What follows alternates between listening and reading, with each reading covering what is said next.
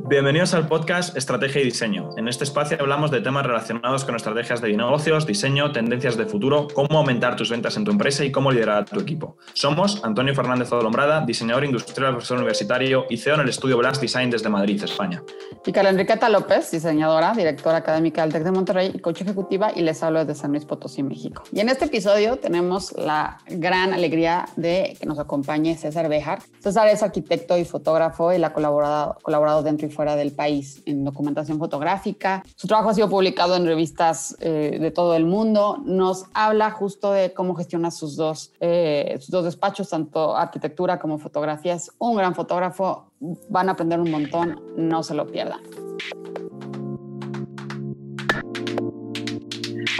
Hola, buen día a todos. Estamos hoy eh, muy contentos de grabar este episodio. Eh, con César, déjenme les cuento de César Dejar. Eh, la verdad es que está, es, es un fotógrafo y un arquitecto súper increíble. Yo ya traía muchísimas ganas de grabar contigo, César. Les cuento que, que César está en Guadalajara, es egresado de la Universidad de Guadalajara y eh, ha tenido un acercamiento a la fotografía y a la arquitectura bien diferente. Ahorita nos va a ir contando cómo le hace. Ha trabajado y publicado en revistas físicas, digitales. Su trabajo eh, eh, ha, ha, trabajado con editoriales como Gustavo Gile, Arquine y también en el New York Times.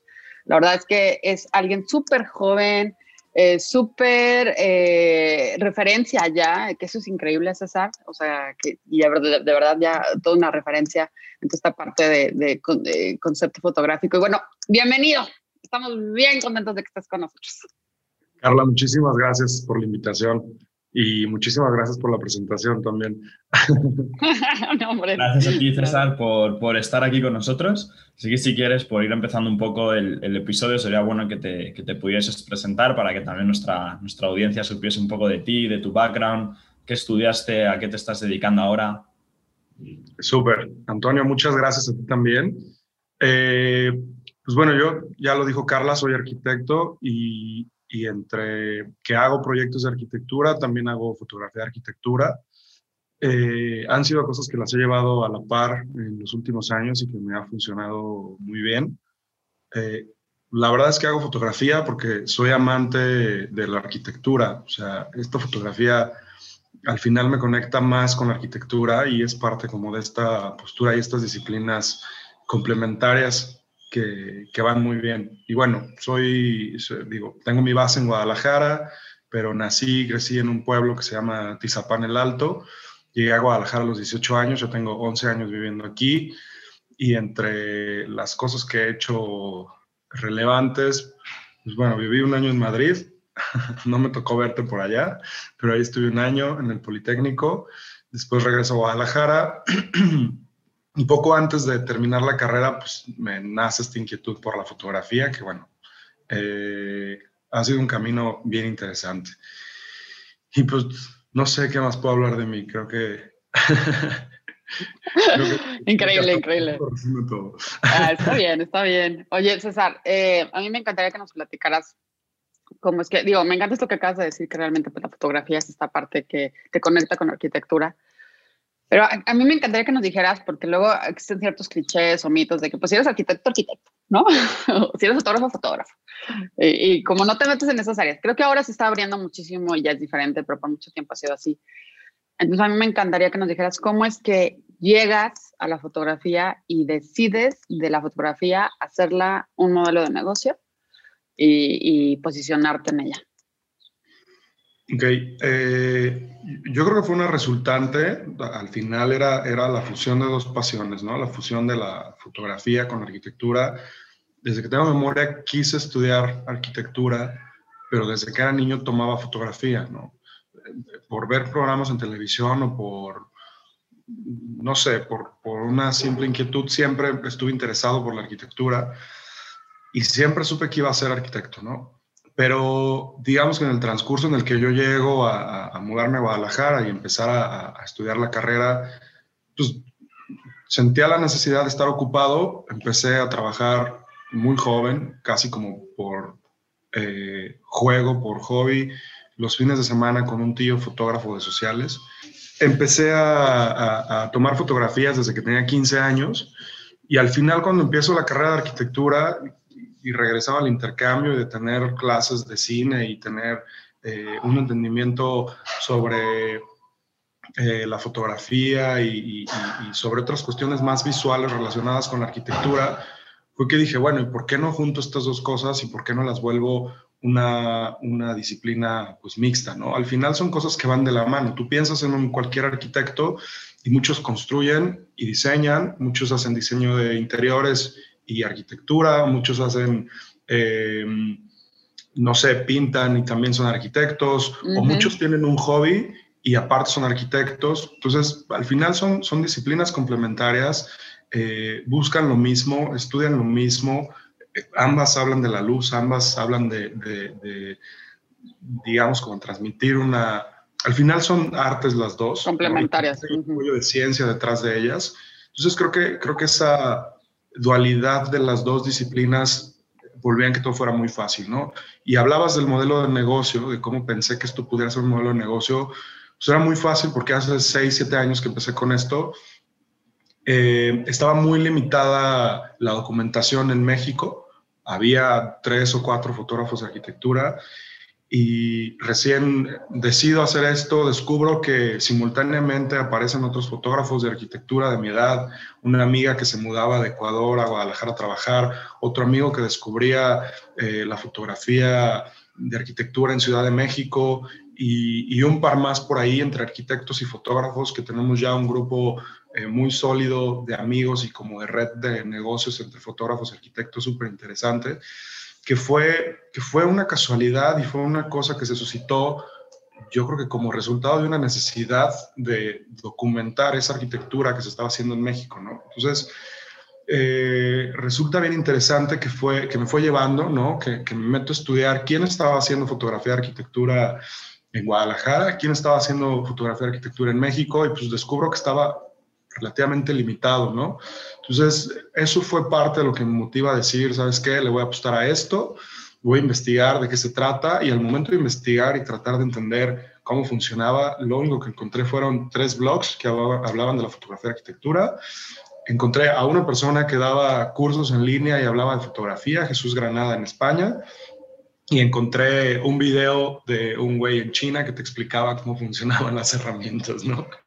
Y era básicamente todo lo que había de información. Yo creo que ahorita sobra entre cursos de doméstica y, los, los, que genera la gente en Instagram y los reels y los videos y lo que tú quieras.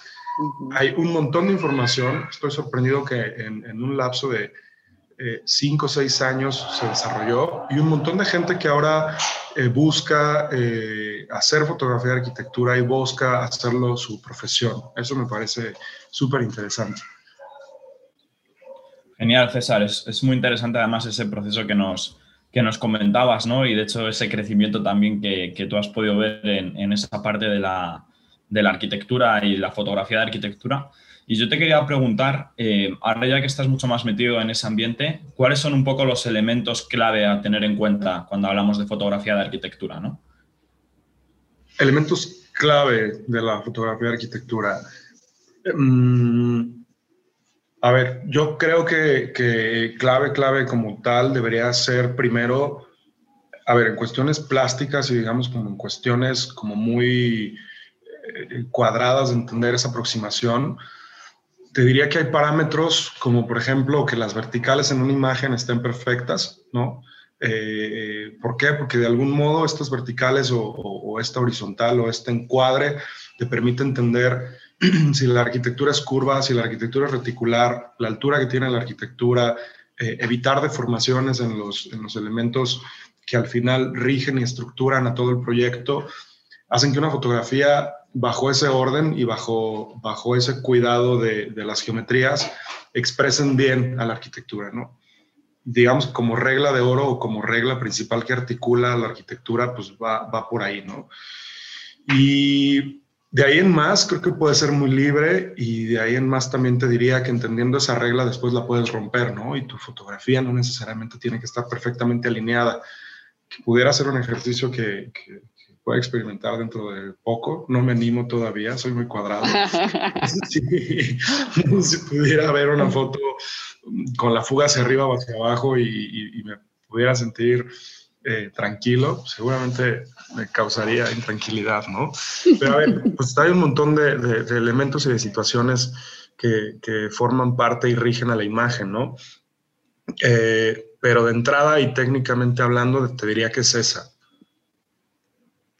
Buenísimo, César. Oye, em, justo, digo, creo que es importante y también, pues cada fotógrafo tiene su estilo, ¿no? O sea, cada fotógrafo también tiene su, pues algo que lo identifica. Y justo eh, lo que te decía antes de empezar a grabar este episodio, tu fotografía es muy única, ¿no? Es, es, es una fotografía, seguro que este es de César, ¿no? o bueno, yo, yo ya te tengo así, ¿no? O sea, yo de repente te empecé a seguir, de repente veía fotografía y decía, esta que está sacando este grupo hotelero se parece muchísimo a, lo que hace César. A ver, sí, sí, él la hizo, ¿no?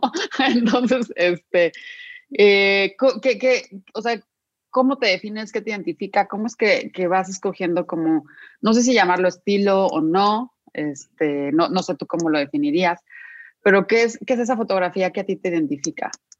Ok. Mm, yo creo, primero, antes que tener un estilo, eh, primero empezamos y buscamos estrategias. Y, la búsqueda de estas estrategias y la elección de estas estrategias van suscitando o suscitan un lenguaje y eventualmente el lenguaje se vuelve en un estilo, ¿no? Porque ese lenguaje a lo mejor alguien lo interpreta y dice, órale, va, yo también quiero usar ese lenguaje. Y entonces el estilo también forma parte de una colectividad o de entender que varias personas lo hacen, ¿no? como pasaba con las pinturas y como pasaba con los estilos arquitectónicos. ¿no? Yo creo que más bien lo que, lo que hago y lo que resulta que, que, las imágenes se vean como que yo las hice, pues es que siempre son las mismas estrategias, ¿no? Tanto de postproducción como al momento de ir y tomar la fotografía. La primera estrategia que te diría que se toma y que es quizás la que más eh, describe o habla de esa resultante gráfica, pues puede ser el hecho de tomar fotografías en el amanecer y en el atardecer, ¿no? Esa es, es como la primera eh, estrategia tomada por la cual las fotos se parecen, ¿no? Una segunda estrategia pudiera ser los lentes, en, cómo las tomo. Otra tercera estrategia sería los encuadres que se generan a través de, de los tres o cuatro diferentes, eh, digamos, aperturas de la cámara que tengo. Y una tercera o cuarta estrategia pudiera ser la postproducción, ¿no? Esta estrategia de entender el nivel de contraste, el nivel de luz, el nivel de exposición, el tinte, el color, no sé qué, el filtro y la infinidad de parámetros que al final dan un resultante pues, que también es infinita, ¿no? Entonces, creo que, creo que al final esa, ese estilo del que tú hablas está basado en estrategias y, y ese estilo es resultante de unas estrategias que no pretenden ser un estilo, sino que pretenden simplemente abordar las cosas a partir de, una idea o de un planteamiento y la resultante pues es tal, ¿no? La resultante es lo que generalmente vemos o la parte más superior, eh, digamos, la nata que vemos, ¿no? Entonces, creo que, creo que eso es lo que pasa y pasa exactamente lo mismo con los proyectos de arquitectura y con cualquier estrategia de diseño que, que, seguramente a Antonio le pasa, que a partir de una estrategia de diseño o a ti misma, Carla, les pasa que a partir de que tienen una decisión o toman una decisión, la resultante se encamina a, esa, a ese aspecto, ¿no? Justo, de hecho, ahora que lo comentas, efectivamente yo creo que poco a poco vas sabiendo un poco cuáles son los elementos que pueden marcar un, estilo, ya sea de fotografía o ya sea de diseño, y al final vas haciendo también tuyos esos elementos que acaban mostrando realmente cuál es, cuál es el estilo que estás buscando. ¿no? En mi caso, pues eh, bueno, en el caso de mi estudio eh, es todo bastante tecnológico, utilizamos mucho el contraste de blancos y negros eh, y bueno, yo creo que eso también nos, nos, identifica mucho. Y yo te quería preguntar, César, sabiendo ya un poco que, pues, que ya has podido conseguir ese estilo, que ya has podido aprender un montón de la parte de fotografía, a pesar de que a lo mejor al principio en Internet no hubiese mucha información, ¿cómo es ahora mismo la fotografía para ti? Es decir, te contacta gente para que vayas a los proyectos a hacer fotografía, les contactas tú, eh, en qué porcentaje te estás dedicando a la, fotografía, lo haces simplemente por hobby. Cuéntanos también un poco cómo, cómo está ahora mismo integrada la fotografía en tu vida. Eh, a ver, he tratado de que esté equilibrado todo el tiempo, que sea un 50-50, que el 50% de mi vida y mi tiempo lo demande la foto y el otro 50% la arquitectura de repente está más hacia un lado que hacia otro, pero siempre con la búsqueda de la intención de que esté equilibrado y de que eh, pues, pues pueda seguir funcionando ambas cosas, ¿no? No sé si al final, en, unos años, me decida más por una que por otra, no lo sé. Puede ser, o puede ser que lo mantenga el resto de mi vida equilibrado, o que un día me arte y diga, ya no quiero hacer ninguna de las dos. De momento no lo creo, pero eso, eso sí he tratado de mantenerlo en equilibrio, ¿no? Eh, otra cosa que les diría es que mm, como, como la manera en la que llego a los proyectos casi siempre ha sido porque me buscan por Instagram. Creo que el exposure también que da una red social como Instagram ha sido muy buena y por suerte y gracias a ella he tenido probablemente el 50% de las sesiones que hago ahora, ¿no? Entonces, eh, resulta interesante entender que, que, a partir, digamos, de una eh, red social como esa, pues, la, chamba ha salido y, sigue saliendo, ¿no? Y pues sí, generalmente son sesiones por contrato, o sea, el arquitecto viene, me busca y, y es como resulta y es como llegamos a la casa a entenderla y a tomarle las fotos, ¿no? Buenísimo, debe ser súper interesante toda esta parte, ¿no? Y esto que acabas de decir me parece clave, entender, entender, ¿no? O sea, no llegas, fotografías, ya está, que tal, es entender el espacio. Y creo que eso también es lo que te ha hecho único a ti, ¿no? O sea, porque se ve, eh, lo reflejas, lo reflejas en la parte de, de, la imagen, ¿no? Este entendimiento integral de lo que estás fotografiando y estas partes únicas y creo que es lo que hace eh, parte de la identidad de, de, tu fotografía, ¿no? Entonces, sí, me parece clave.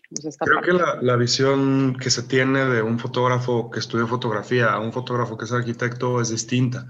A mí en lo particular me gusta más la del fotógrafo.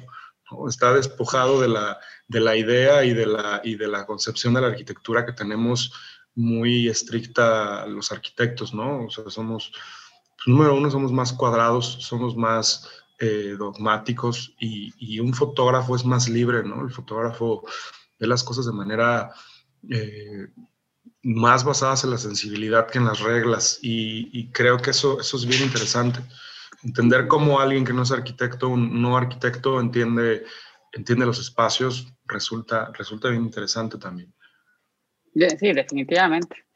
creo que, yo creo que cuando estás en una carrera creativa, o sea, todas estas cuadraturas académicas, profesionistas, ¿no? O sea, que vas llevando y de repente es como, no, o sea, es que tiene que ser así y así es como se hace, ¿no? Entonces, bueno, las áreas creativas definitivamente llega alguien que no trae ese conocimiento, bueno, pues te puede eh, tomar otros ángulos, otros espacios con mucha más libertad de la Creo que, es bueno despeinarse de vez en cuando, ¿no?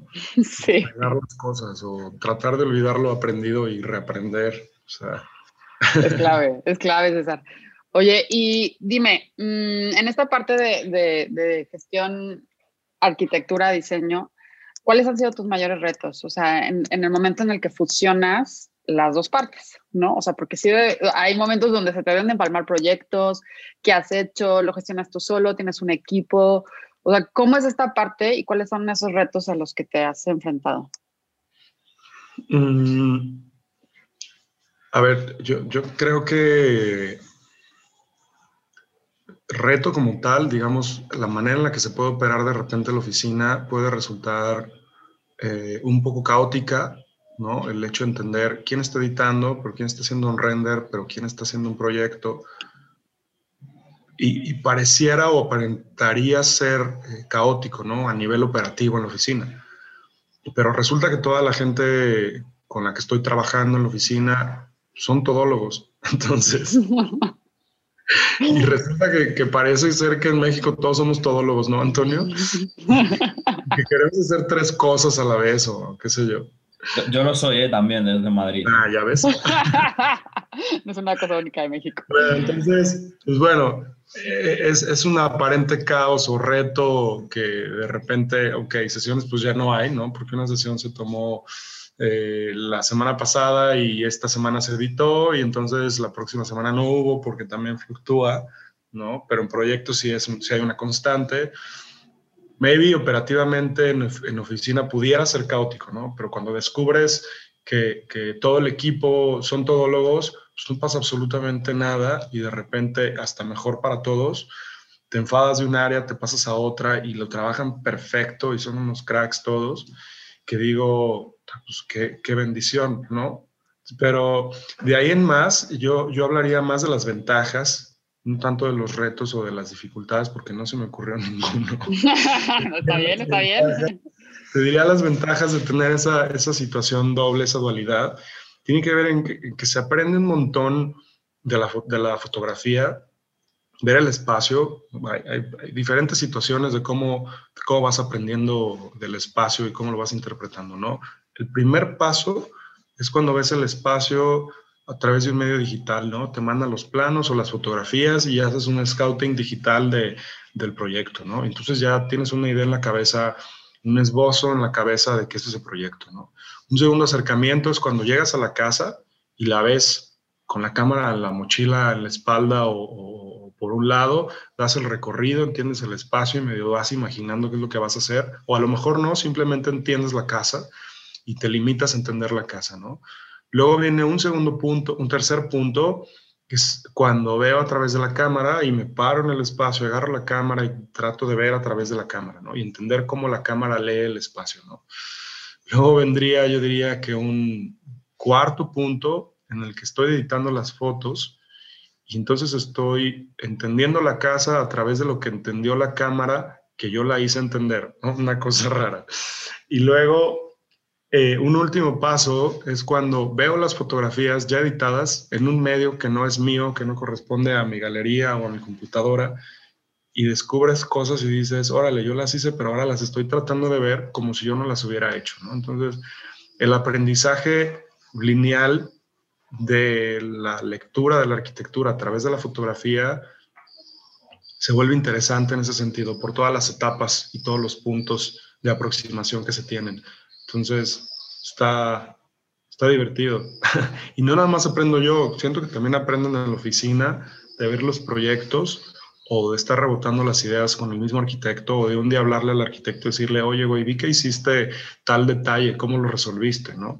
O, no sé, a nivel técnico, prácticamente cualquier cosa, tenemos la oportunidad de, de, llamarle al arquitecto y preguntarle, ¿no? Entonces es un ir y venir, es, es es una bendición, la verdad. Genial, César. Pues también súper interesante conocer un poco toda esta parte de, tu proceso. Y yo creo que antes has mencionado un punto súper interesante y es que decías que casi la mitad de tus clientes, ¿no? La mitad de tus colaboraciones han venido a través de Internet, en este caso a través de Instagram. Y, yo creo que es un tema también que muchos de los que nos escuchan les, les interesa, conocer un poco tu historia, ¿no? ¿Cómo fue eh, ese punto de poder crear esas redes tan potentes que tienes ahora fue mm, porque de repente algunos posts se hicieron virales, había una estrategia detrás, empezaste a dedicar más tiempo, eh, lo integrabas en tu rutina y decías, no, es que luego tengo que editarlo, por publicarlo en Instagram, vamos a hacerlo. Eh, al principio a lo mejor no había resultados, luego empezó a ver. Cuéntanos un poco cómo fue tu historia dentro de las redes sociales. Eh, fue, a ver, eh, cuando empecé en Instagram en 2012, yo subía otras cosas que, a ver, sí había fotos de arquitectura, pero pues había otras tonterías en, en, la red, ¿no? Y, y, un día pues decido convertir esa página personal que ya tenía 10 mil seguidores, que los conseguí quién sabe cómo, ¿no? y luego... Porque les gustaba lo, lo que subía. que me encantaba Instagram, entonces ya tenía, digamos, una base de 10 mil seguidores, ¿no? Entonces, eh, pues dije, a ver, bueno, pues esto pues de algún modo sirve, ¿no? Es una base de credibilidad, voy empezando con, con la fotografía de arquitectura, ahora voy a sustituir todas estas tonteras de fotos que tenía y voy a poner fotos de, de pues, del trabajo, ¿no? Y fue sumamente orgánico todo, jamás he pagado publicidad lo que he tratado es de publicar de foto en foto, muy pocas imágenes, pero muy bien pensadas. A veces me tardo meses en publicar una foto o estoy publicando fotos que tomé hace cinco o seis meses o hasta un año. Entre temas del cliente, entre temas míos, entre temas que se me olvida, entre temas que estoy haciendo otra cosa, pero casi siempre es orgánico. Creo que no le dedico tanto tiempo en pensar qué voy a publicar y qué no, pero cuando edito una sesión, me doy cuenta inmediatamente que hay fotografías que tienen un potencial, digamos, gráfico, que digo, pues esto vale la pena publicarlo, o esto es la síntesis de toda la sesión y con una foto puedo describir o expresar la sensación y la esencia de este espacio. Entonces, a lo mejor esa foto digo, sí, pues estaba para Instagram, ¿no? Y pues no sé, la verdad es que ha sido una resultante orgánica. Eso que mencionas tú de lo viral, Antonio, pues ha pasado un montón de veces, ¿no? O sea, he tenido la suerte de trabajar con grandes arquitectos y, y, y, sí, y evidentemente no es que estén diseñando para que se vuelva viral su casa, pero pues resultan virales las casas o resultan virales ciertos ángulos y las redes sociales pues no perdonan, ¿no? Empiezan a repostear, a repostear, a repostear y, y mucho de ese repost pues, te genera seguidores, ¿no? Y al final, pues, o sea, es una empresa, no alimenta, digamos que ningún tipo de ego, entender o ver un número ahí, pues es una empresa y más bien eso es una cuestión estadística de entender el alcance de un trabajo o el entender el alcance de, de, una cuestión laboral, ¿no? Entonces, eh, va por ahí, va también por entender que vale mucho la pena curar lo que se publica y lo que se muestra. Podría publicar una foto por día, pero la verdad es que me da entre pereza y, entiendo que no, que la gente se enfada, ¿no? Imagínate estar publicando foto diaria. Entonces lo que hago es una cada dos semanas porque me acordé o porque se me antojó, porque alguien de mis clientes ya la publicó y dije, ah, órale, yo también la voy a publicar, pero resulta muy orgánico todo, esa es la verdad, que ha sido, ha sido una cosa pues, orgánica. Qué, qué, interesante y qué bien eh, escuchar que, que, existen esos fenómenos totalmente orgánicos eh, y que te puedes posicionar de esa manera. Y lo es por la calidad del de trabajo que haces y lo es por, por esta sensibilidad de, de, subir especialmente ciertas cosas que a ti te gustan, ¿no? O sea, no por, yo te acabo de escuchar y lo entiendo, que no es por el me gusta o por el ego de, de, de, ser la estrellita, ¿no? este, porque, porque luego mucho rodeos en las redes sociales, sino por esta parte de esto me gusta, esto quiero mostrar y creo que esa autenticidad es lo que te lleva a esta parte orgánica de crecimiento, ¿no? Que luego también se enrola mucho y yo he escuchado mucha gente que tiene conflictos con esta parte de productividad y de que tengo que estar publicando, publicando, publicando, publicando, ¿no? Eh, y luego se vuelve la parte competitiva y los otros, etcétera. Entonces creo que esta parte única, transparente, pensada, curada de la que tú hablas es fundamental. O sea, es, y, sobre todo para, para un negocio de, de, fotografía arquitectura. O sea, lo que vas a mostrar tiene que ser clave y tiene que ser bien pensado. Y, y además inspirador, porque es muy inspirador el, eh, tu feed, ¿no? Entonces, definitivamente esta parte de me inspira, ¿no? Y no solamente la parte de, de, de, me inspira y quiero ser fotógrafo para nada, ¿no? En esta parte me inspira a crear y creo que eso también es muy bueno, ¿no? O sea, es, a ver, le voy, le voy a echar una revisada al Insta de César, está súper inspirador, entonces inspira en colores, inspira en formas, inspira, entonces eso también está increíble, ¿no? O sea, no solamente esta parte, sino que se vuelve eh, este, este blog, eh, página donde puedes inspirarte para sacar ideas. Oye, César, y mm, cuéntanos, ¿cómo es un día en la vida de César?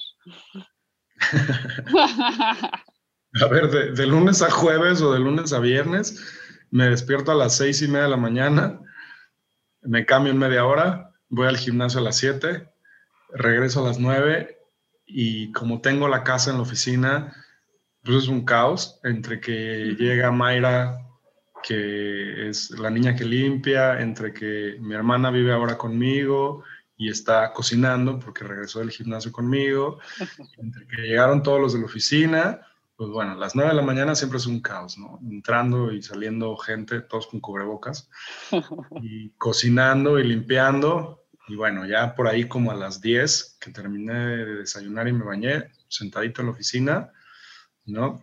O si eh, me tocó sesión, falto al gimnasio o voy más tarde porque es sesión de amanecer. Y y pues básicamente todo gira en torno a trabajar. O sea, trato de, el, el hecho creo que de tener la casa eh, con oficina resulta que hace que trabaje más y resulta que ahorre un montón de tiempo en traslados y resulta que también los clientes me buscan en fin de semana. saben, que, vivo en mi casa y tengo la compu al lado, ¿no? no, o sea, obligadamente trabajo los fines de semana. Eh, soy un, un, workaholic y, y así es, así es un día. Después, no sé, salen todos de la oficina a las seis y yo me quedo trabajando me voy y me acuesto a las 10, leo media hora y al día siguiente lo mismo, ¿no? O a veces termina, terminan a las 6 de trabajar y yo me fui a una sesión de tarde. Depende mucho también del horario. Ahora que oscurece a las 9, pues es una locura y de hecho siento que somos más productivos eh, cuando hay más luz. Bueno, a mí me funciona, habrá gente que le funcione trabajar de noche. Y pues yo creo que es un día simple, ¿no? Igual que el de todos. Seguramente tú también te despiertas al gimnasio en la mañana y chambeas extras horas. Antonio dice que trabajaba 12 horas por lo menos. No, no, bueno, Antonio es el extremo del workaholismo. Yo ahí, yo ahí lo he podido cambiar, ¿eh, César? O sea, yo también tengo oficina y casa junto. Yo tengo un loft, entonces una planta es para oficina y otra planta es para vivir. Y, y sí es verdad que uno de mis propósitos de este año fue acabar todos los días a las 7 pm eh, de trabajar. Eh, obviamente hoy, a junio ya de 2021, todavía no lo he cumplido ningún día, pero sí que estoy acabando en torno a las 8 de la tarde, que creo que no es tampoco tan exagerado. ¿no? Y, yo, siguiendo con ese tema, César, yo te quería preguntar, eh, o sea, ya nos has contado un poco tu rutina, pero ahora la pregunta sería, ¿cómo mejorarías esa rutina? ¿no? ¿Cuál sería tu rutina ideal? Mi rutina ideal, que la voy a intentar la próxima semana, es despertarme a las 5 de la mañana. Ok. yo creo que yo también he pasado por eso, ¿eh? Y no. del 6 a.m. Club. Exacto. Entonces, esa rutina me permite desayunar a las 8 y estar sentado en la oficina, ya desayunado, bañado y ejercitado, tranquilamente a contestar correos o sentarme a leer por la mañana, que creo que es mucho más eh, conveniente leer por la mañana porque te quedas, bueno, dice, dice un buen amigo Alex Guerrero que, él prefiere leer por la mañana porque le permite retener más la información y le permite estarle dando vueltas a la cabeza todo el día de lo que leyó en la mañana y, resulta, resulta ser una cosa que, mm, pues retiene más, ¿no? Y, y, genera más y produce más de haber leído y entendido las cosas, las cosas desde la mañana, a que leer en la noche, que te quedes dormido y a la mañana siguiente no te acuerdas de lo que leíste, ¿no? Entonces, esa es la meta, poder estar a las ocho y media u ocho leyendo en la mañana y a las nueve ya trabajar, ¿no? Y tratar de ser lo más productivo posible para que, como dices tú, a las siete o a las ocho ya esté libre y tenga dos o tres horas para ver una película. O sea, es el escenario ideal. Buenísimo, ya nos contarás a ver cómo, ¿Cómo arranca esa rutina? Yo lo que sí escucho de tu parte es disciplina y, y pues, finalmente hay que tener. Sí, sí, ha habido un tema de disciplina muy fuerte y pues ahí va. Luego se vuelve estilo de vida, ¿no? Claro, es que luego se, se vuelven hábitos, ¿no? Y se vuelve, este, estilo de vida. Oye, César, eh, ¿Cómo es que, eh, y, bueno, en todo lo que nos has contado, que es súper interesante, yo he aprendido muchísimo de ti y me, ha encantado, o sea, cómo es que tienes esta fusión, cómo funciona, entender cómo funciona esta parte que creo que de repente eh, no sabemos por dónde o cómo, entonces escuchar de ti cómo, cómo funciona. ¿Qué es lo que quizá, y lo que quiero saber es ¿Qué viene para ti y qué es lo que tú ves en tendencias en, en tus áreas? en, la parte de fotografía, ¿qué ves en tendencias? ¿Hay tendencias? ¿No hay tendencias? Eh, ¿Se crean tendencias? ¿Viene algo diferente? O, y, y, tú qué, qué, cómo te visualizas? ¿Tú qué viene para ti? Mm, es una palabra bien difícil. Sí, sí, lo es, sí, lo es. Es una palabra difícil porque es... Eh, puede ser un poco eh, superficial, pero no, porque quizás la tendencia te ayuda a entender en dónde estás y para dónde vas, ¿no? Entonces, si entiendes la tendencia a partir de, digamos, un estudio de eh, prospectividad o de futuro cuando entiendes qué es lo que va a pasar, ¿no? Y no tanto como cuál es el color de moda del año. Creo que es chingón entender la tendencia en ese sentido, ¿no? Entonces, pues, ¿qué está en tendencia ahorita o qué veo como tendencia? Pues lo que veo en tendencia es esto que estamos haciendo, ¿no? Hacer todo digital y que lo sienta súper cercano. O sea, ahorita es como si estuviera con ustedes sentado en esta oficina hablando de frente, pero resulta que Antonio está en Madrid y en Madrid son las 7 y resulta que tú estás en San Luis, estás a cuatro horas y estamos, estamos increíble teniendo este intercambio de ideas y, y eso está increíble, ¿no? Entender, entender esas herramientas digitales, pues evidentemente son una tendencia. Entender que trabajar desde casa es una tendencia. ¿Por qué? Porque las ciudades son un caos y los desplazamientos son muy largos. Y en el momento que trabajas desde casa, siempre y cuando tengas esa posibilidad y esa disciplina, se vuelve una cosa comodísima, ¿no? o sea, y a lo mejor son tendencias que, que, lo único que hizo el COVID fue acelerarlas, pero eran cosas que ya estaban, ¿no? Y que lo único que hizo esto fue decir, bueno, pues ya de una vez hagámoslo y que se acelere porque pues, se puede, ¿no? Entonces, eh, ¿qué otra tendencia veo?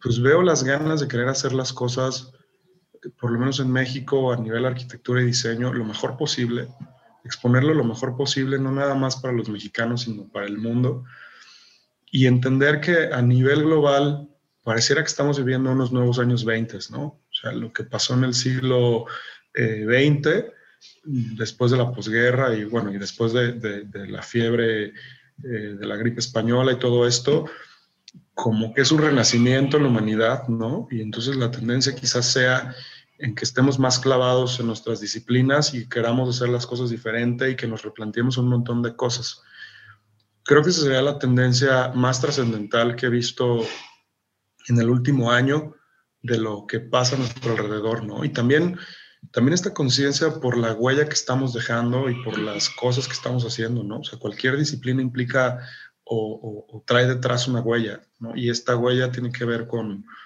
con un cambio climático que creo que es básico y que es clave y que a todos se nos olvida y que por más puntos individuales que hagamos, pues te das cuenta que es una cosa de las grandes empresas, bueno, no sé, no sé mucho del tema, pero al final es, es eh, uno desde su, desde su trinchera y desde su alcance, pues está intentando eso, ¿no? O sea, muchos de los proyectos que estoy intentando ahora hacer van, van por ese lado, van por entender que, pues, que a lo mejor las cosas no tienen que durar tanto o pesar tanto o costar tanto, y que por algo el último premio Pritzker habla de eso, ¿no? También para inspirar a, a todos los demás y, tratar de inspirar y de influenciar esa postura del reciclaje y esa postura de... O sea, creo que vamos por ahí, ¿no? Y, y esas tendencias las van marcando justamente estos nombramientos y estos títulos, ¿no? No tanto están premiando la cuestión estética, o sí, que es objetivo, pero, pero va por ahí, yo creo. César. Yo además comparto mucho varias de esas tendencias o varias de esas visiones que, que, estabas comentando, o sea que yo creo que efectivamente hay muchos puntos que vamos a ver cómo, cómo siguen durante los próximos años. Y yo te quería preguntar, ya también por ir cerrando un poco el episodio, si nos pudieses recomendar también algún libro, revista, documental que a ti te haya inspirado o que ahora mismo estés leyendo. Comentabas también que querías leer por las mañanas, ¿no? pues saber un poco eh, pues qué recomendaciones o, qué libros o, qué revistas te han marcado a ti durante estos años. La verdad es que he tratado de, leer poco de arquitectura y de fotografía, pero al final termino leyendo de foto y de arquitectura y, ¿no? O sea... Puede, ser de cualquier cosa, ¿eh? es inevitable. de business, de arquitectura, lo que sea. No, hay un libro muy bueno que digo, no sé el público específico que nos esté viendo, pero creo que es un libro bastante universal, no nada más para un arquitecto o un fotógrafo. Eh, el elogio de la sombra de, Tanasaki, creo que es una cosa básica y, y, que jala perfecto, ¿no? Aparte nuestra visión occidental que va siempre mucho ligado a lo nuevo, a lo brilloso, a lo lujoso, ¿no? ¿Cuántos cuentos no vemos por ahí de luxury design y estas cosas que... Sí, sí, sí. Entonces, esta contraparte y esta contrapostura de, de, lo luxury, pues lo describe muy bien eh, Tanasaki en ese libro. Y creo que, creo que es un libro con el que se puede empezar a entender estas cosas valiosas que nosotros creemos o que la masa en general cree que no son valiosas, ¿no? Desde una pátina, desde un aspecto eh, envejecido, desde el paso del tiempo, desde la luz en sí, creo que, creo que es un gran libro. Eh, pues sí, esa, es una primera recomendación, ¿no? Leer Juan Rulfo también es básico y más como amantes de lo local. Creo que Juan Rulfo jala muy bien y te das cuenta de lo fenomenológico que era Rulfo desde, desde que escribe sobre los pueblos y la sensación de los pueblos y de los olores. creo, que, creo que jala muy bien eso. Me encanta, sí, a mí me encanta Juan Rulfo. Es esta parte justo local de la que dices y irla leyendo y imaginarla, ¿no? Y luego, y luego repensarla estando en lugares, a mí me parece mm. increíble. Gracias por tus recomendaciones, esas súper valiosas. Yo no he leído la, de la, del elogio de la sombra, ya me la apunté aquí para comprarlo inmediatamente. Es de baño. ahora, algo que quiero hacer ahora es empezar a leer más poesía. O sea, tengo muchos amigos que me han recomendado libros de poesía que aún no compro. A lo mejor los compro ahorita por Amazon de una vez.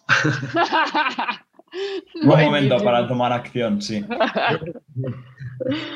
Pues te agradecemos muchísimo el espacio hoy, César. Ha sido súper rico escucharte, entenderte, entender cómo es que eh, trabajas, entender estas partes creativas tuyas, que yo la verdad admiro un montón.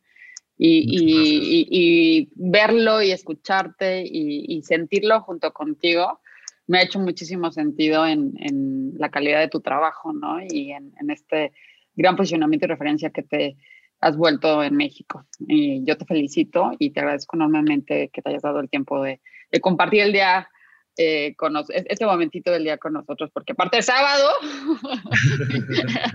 y nos lo diste. César, ¿dónde eh, eh, tus redes sociales, página, cómo te, sigue la gente?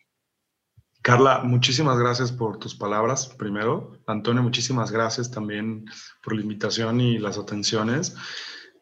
Eh, me pueden encontrar en Instagram como César Bejar Studio y ahí están otras redes sociales, la personal, la de arquitectura y una que tenemos de renders con Mike, que Osu.